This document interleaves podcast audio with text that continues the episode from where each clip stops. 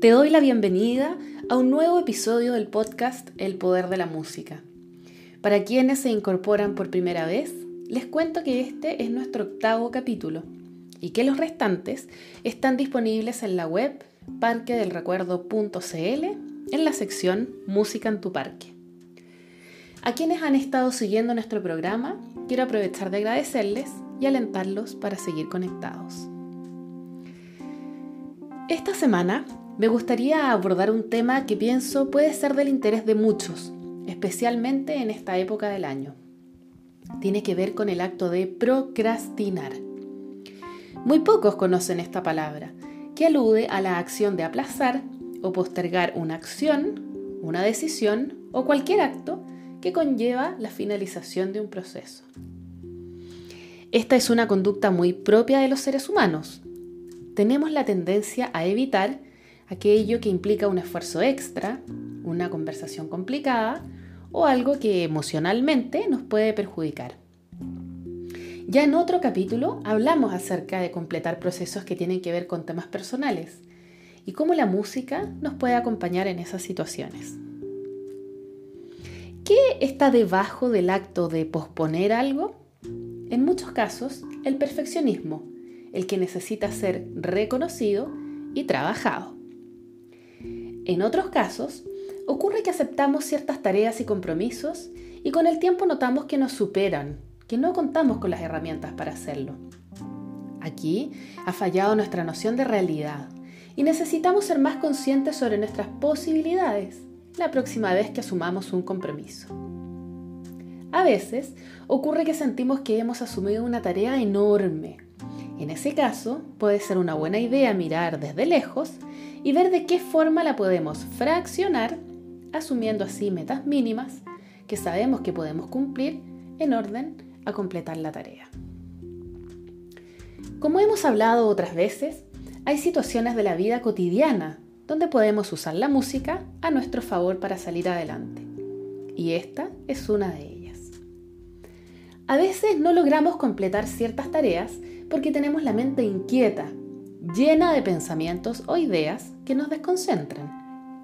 A menos que no representen situaciones importantes que requieren de nuestra atención urgente, puedes recurrir a la estrategia que les comenté en el episodio Música para manejar nuestros pensamientos y que puede ser de gran ayuda para disminuir las interferencias de nuestros propios pensamientos, muchas veces negativos, en aquello que necesitamos completar. Otras veces no logramos comenzar a hacer algo porque nos falta el impulso inicial o la energía. Podemos pensar en cómo conectar una música que nos active con aquella tarea que tenemos pendiente. Puede ser algo programado o puede surgir de forma espontánea. Lo importante es que sabemos que esta música nos hace entrar en una espiral ascendente de energía y motivación en relación a aquello que debo hacer. Aquí es importante tomar en cuenta que no hay una receta. No todas las personas que tienen que hacer un esfuerzo físico, por ejemplo, necesitarán una música eléctrica y movida.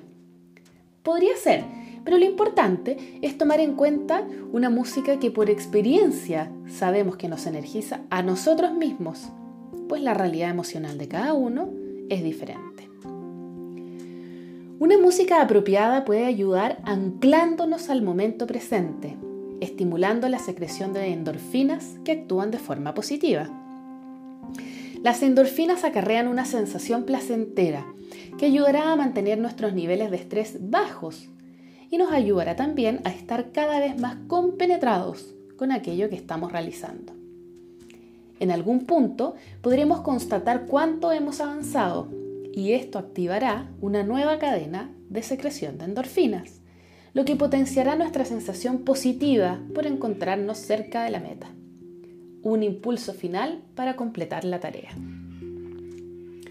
La música también puede proveernos compañía, especialmente si debemos llevar a cabo una tarea monótona, solitaria o en un lugar frío y lúgubre. Acompañarnos con una música que sea de nuestro agrado nos ayudará a enfocarnos en lo que tenemos que hacer, poniendo el espacio físico en un segundo plano, que a veces incluso puede llegar a desaparecer si estamos muy absortos en el trabajo. Por último, quisiera poner énfasis una vez más en que la música que para unos resulta activadora puede no serlo para otros. Lo mismo con la música relajante. Por esto mismo, me parece importante para cualquiera de estas tareas pensar bien en la música que elegimos, tomando en cuenta que es para nosotros, considerando nuestros gustos y aquello que debemos completar. Los animo especialmente a practicar esto y así ayudarnos con música a terminar el año sin tareas pendientes. Que tengan una muy buena semana.